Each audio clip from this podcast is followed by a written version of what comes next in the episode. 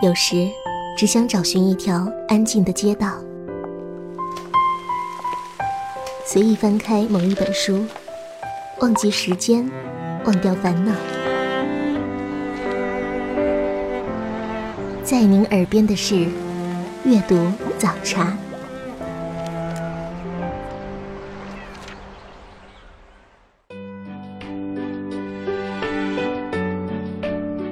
各位听众朋友，欢迎收听阅读早茶，我是主持人西西。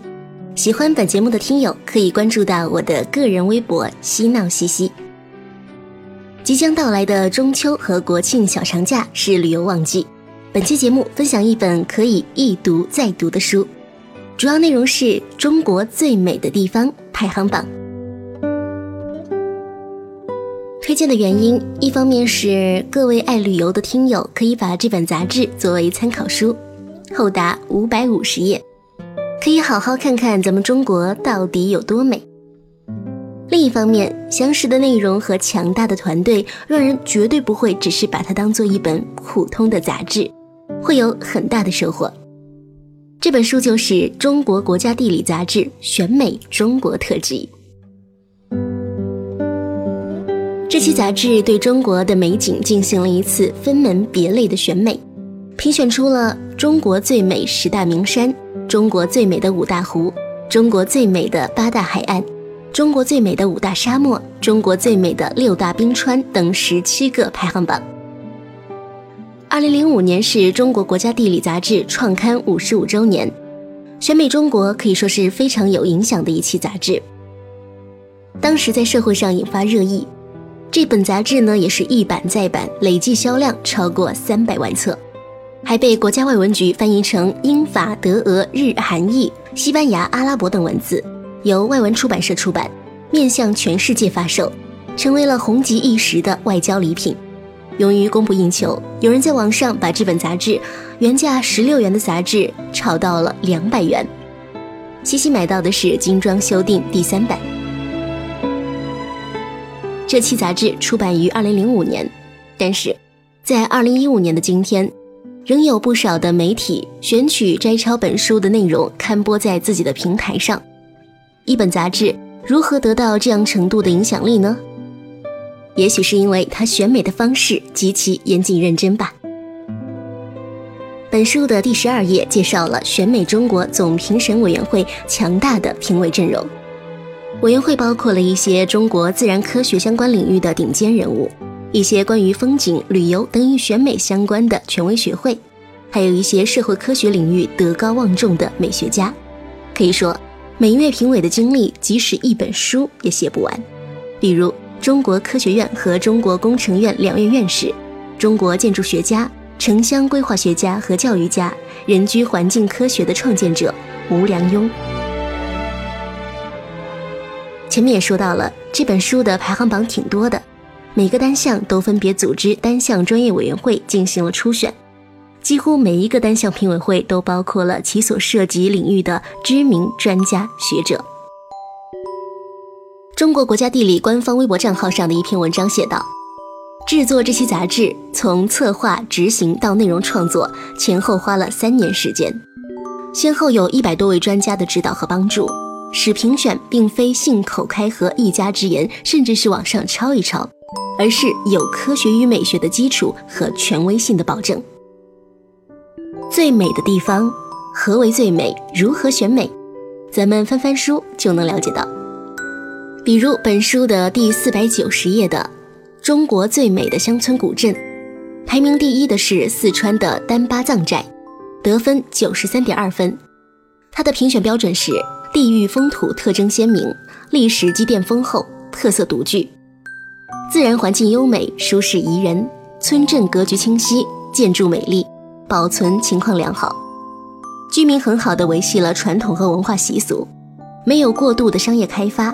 在文化形态兼容并蓄的同时，保持本土性。再比如说，本杂志评选的中国最美的五大湖。中国传统上有五大湖之说，分别是鄱阳湖、洞庭湖、太湖、洪泽湖和巢湖。这五大湖是集中分布在中国东部人口稠密的地方，而且呢全是淡水湖。依照这次选美的标准，上述五个湖是纷纷落马，排名第一的是青海湖。从视觉角度来说，本书所选的摄影图片都极有艺术水平，每一张代表照片都是从上千幅的摄影作品当中挑选出来的。著名摄影家王建军说：“中国国家地理做了一件别人没敢做的事。”编辑部在图片方面强大的策划和组织能力让人吃惊。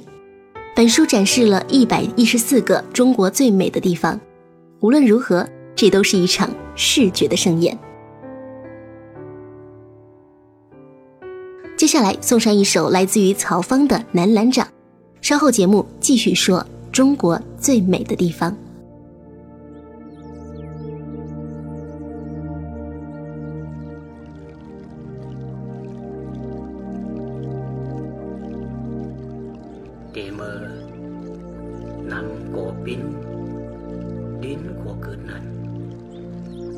你那面行人菩萨帝后本克笔满干了我如今天上地下那面行李你可知道有个很远很远很远很远的地方？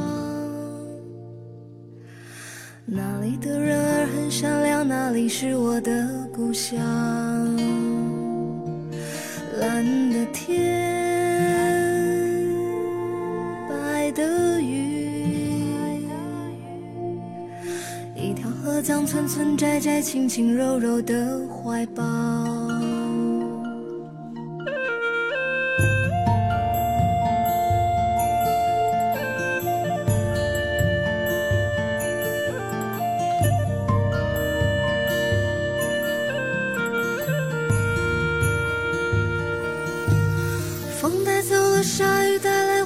江水慢慢的流呀，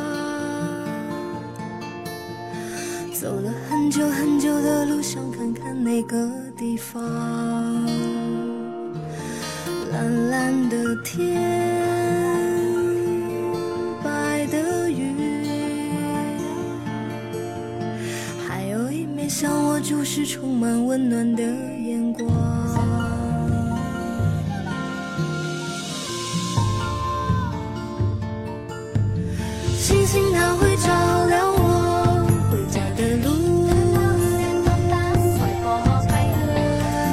静静。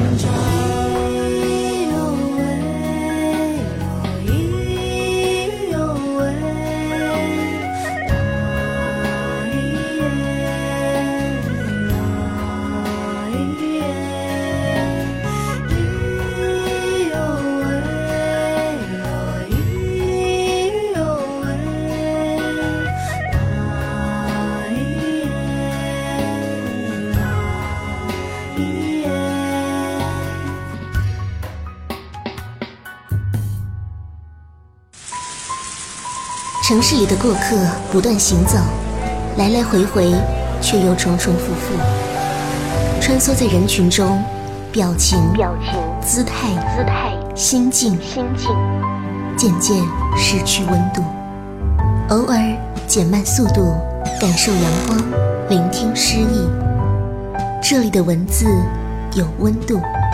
阅读早茶。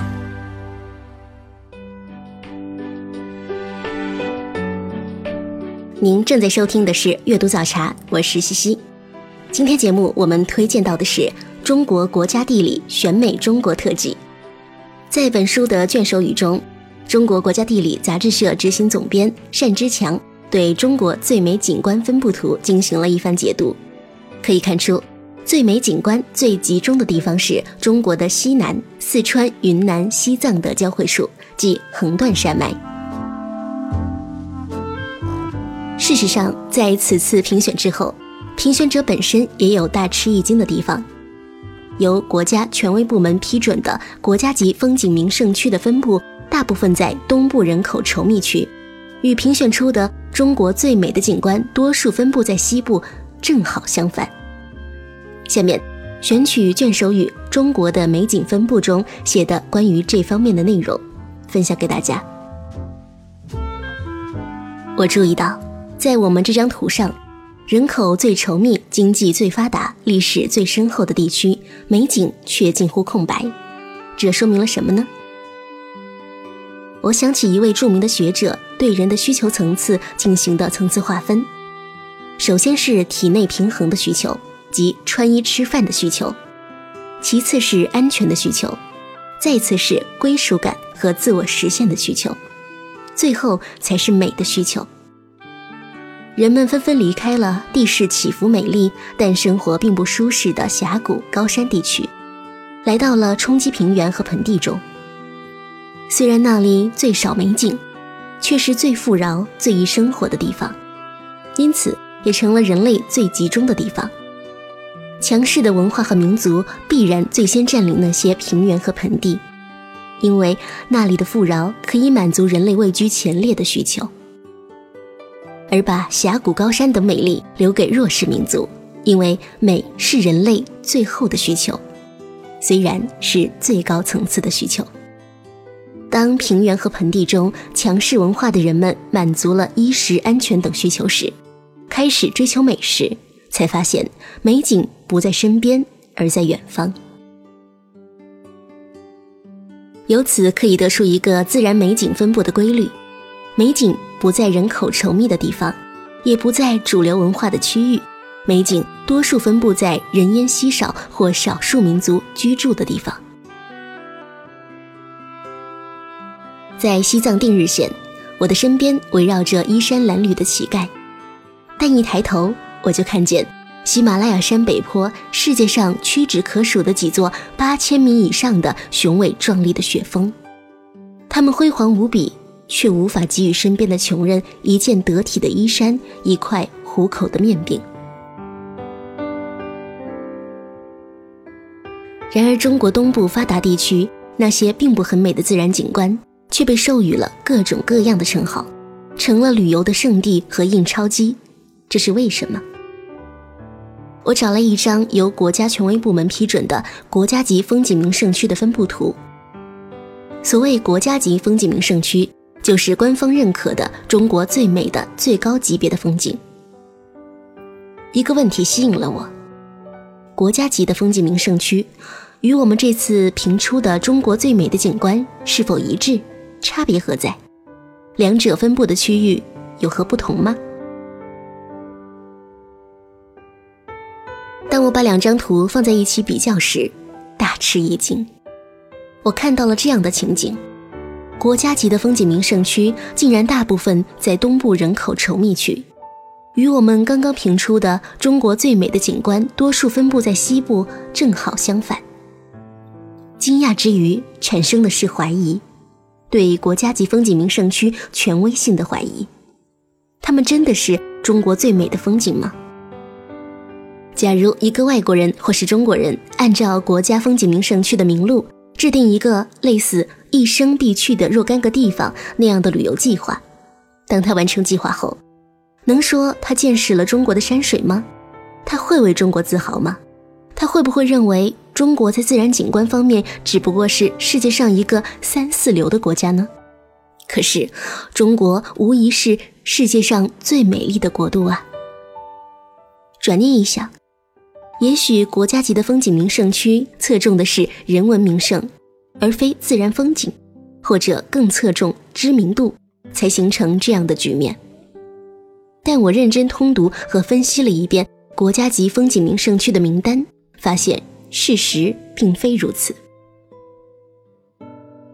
国家共公布了五批一百七十七处国家级风景名胜区，其中人文名胜仅占五十二处，自然风景一百二十五处。从名单上看，凭国家级风景名胜并未考虑知名度，因为从第三批开始，知名度越来越低了。到了第五批，大部分景观从未听说过。既然都是自然风景，也没考虑知名度。那么二者的分布图就具有了可比性。我首先在国家级风景名胜区的分布图上找到了密集区，发现它们最集中的地方是长江中下游地区，尤其是江浙一带。它们的总体分布非常有意思，竟使我想起那条著名的胡焕庸线。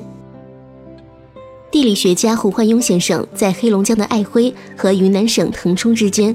划了一条线，这条线把我国分成了西北和东南两大部分。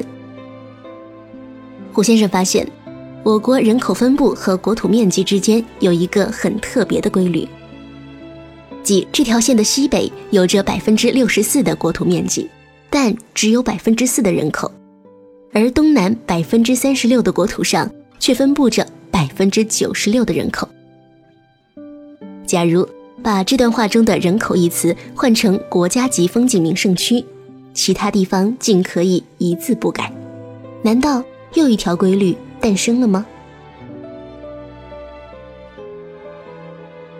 据说胡焕庸线画出的中国人口分布结构历经了几十年的折腾，政府发动了几次人口西移，迄今仍岿然不动，两边的人口比例仍然是百分之四和百分之九十六。这说明中国人口的分布状态与环境状况、土地承载力，以及人是追求幸福、能迁移的生物密切相关，是客观使然。然而奇怪的是，为什么国家级风景区的分布竟与人口分布的规律一模一样？我还找来了我国铁路、公路的分布图，甚至还找来了各县的国民生产总值分布图。有趣的是。国家级风景名胜区分布的疏密程度，竟可以和它们很好的对应起来。总之，哪里人口多，哪里的铁路公路多，哪里的产值高、经济发达，哪里的国家级风景名胜区就多。也就是说，哪里的风光就最美。这与我们的常识不符，但却是现实。为什么会有这样的冲突？我在想。一件事启发了我。当讨论给中国最美的山、最美的峡谷颁奖时，我们发现，对于许多入选的景观，不知奖杯颁给谁。譬如，中国最美的山第一名南迦巴瓦，中国最美的峡谷第一名雅鲁藏布大峡谷，中国最美的草原第一名呼伦贝尔大草原。谁来领奖呢？山、峡谷、草原是不会来领奖的，我们竟找不出最能代表他们的人，这难道不是他们过去一直默默无名的原因吗？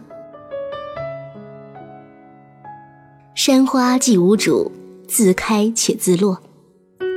仔细想来，中国最美的景观也好，国家级风景名胜区也好，都是人加给那些景观的符号。我们过去一直认为，那些称号、评语，那些描写自然景观的诗文和公文，是对那些景观的摹写、刻画、照相、反映。时间久了，竟以为那些符号就是景观本身。一句话，我们相信反应论。其实未必，那些符号更多的是表现。表现人的文化和事态的炎凉。更深层的原因是，评价、符号、意义是人生产出来的。生产什么？怎样生产？怎样消费？这个过程不是自发的，而是有一种力量在引导、左右着。可以把这种力量理解为一种宽泛的权利，权利即是影响力，它决定评价、符号、意义的发生、发展和方向。在我们认为最客观公正、权力了无痕迹的地方，其实已经被权力蹂躏的遍体鳞伤。譬如对自然景观的评价，政治和金钱所形成的权力还是赤裸和低层次的。我们遭遇的最大霸权是语言，它无所不在。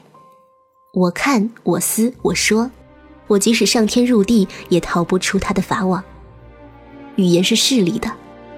当我们看到庐山、黄山、泰山，当我们感受西湖、洞庭湖、太湖时，无数的词语涌现而来，甚至还有诗、话与传说。但当我们遭遇南迦巴网、贡嘎、梅里这样的雪山，看到绒布、托木尔、米堆那样的冰川时，才发现，头脑中的形容词竟是空白。思是用语言思，说是语言在说，一个无法经过语言的初选，或者在其中缺乏拥趸和 fans 的景观。怎么可能出现在主流社会或官方的入选名录上呢？由此，我们可以理解，为什么经济越发达、人口越多的地方，国家级的风景名胜区越多，无非是他们更有影响力。他们不仅是政治和经济的强者，还是语言和话语的强者。他们占据了最易生存、最富饶的地方，这还不够。还要通过话语、符号和意义的生产和操作，把这些地方说成是最美的地方。当我们把南迦巴瓦评为中国最美山的第一名时，我知道它丝毫不为其所动。在藏东南那个森林蓊郁、河流咆哮的角落中，它仍旧在云雾间沉默，偶尔瞥一眼人间。在人这种生物出现之前，它已经存在千万年了。我知道，如果我们把评比的标准改变一下，或者某一项所占的权重加大，譬如高度，而不是像现在这样强调山所能获的自然带数量，那么南迦巴瓦就不会是第一名了，甚至可能落选。但我知道，南迦巴瓦不会因此而增一分。损一毫，他依旧沉默。我知道，在中国还有许多南迦巴瓦沉默着。这篇卷首语的内容大致就是这样。正如一位网友所说：“选美中国展示了如此丰富、如此精彩的美景，足够许许多多并不真正了解中国自然景观的人去欣赏和行走了。”有人说，那么多远在天边的美景，我们去过几个？我们又怎么去呢？其实，只要怀着一颗崇尚自然的心灵，美景就在我们身边。今天的阅读早茶就是这样，我是西西，我们下期再会。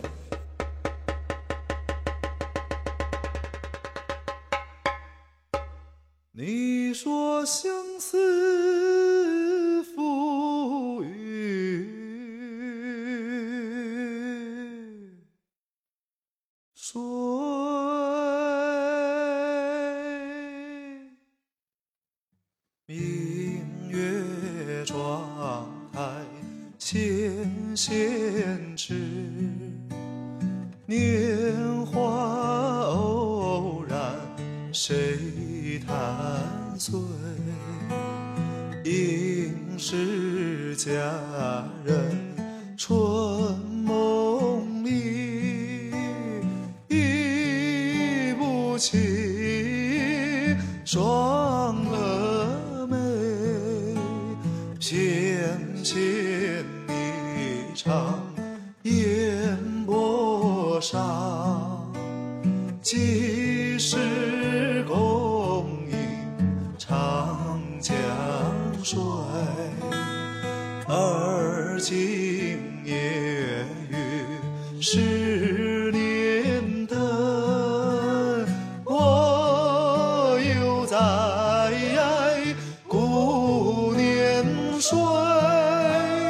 一番番青春未尽又思忆，此悄悄木叶缤纷霜雪催，嗟呀呀昨日云髻青。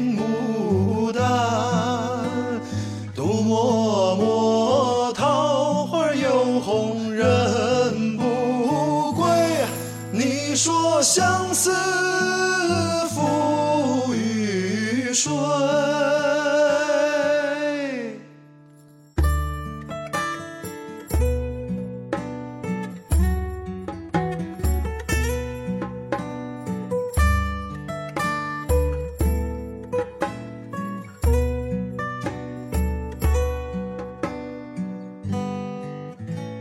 偏斜。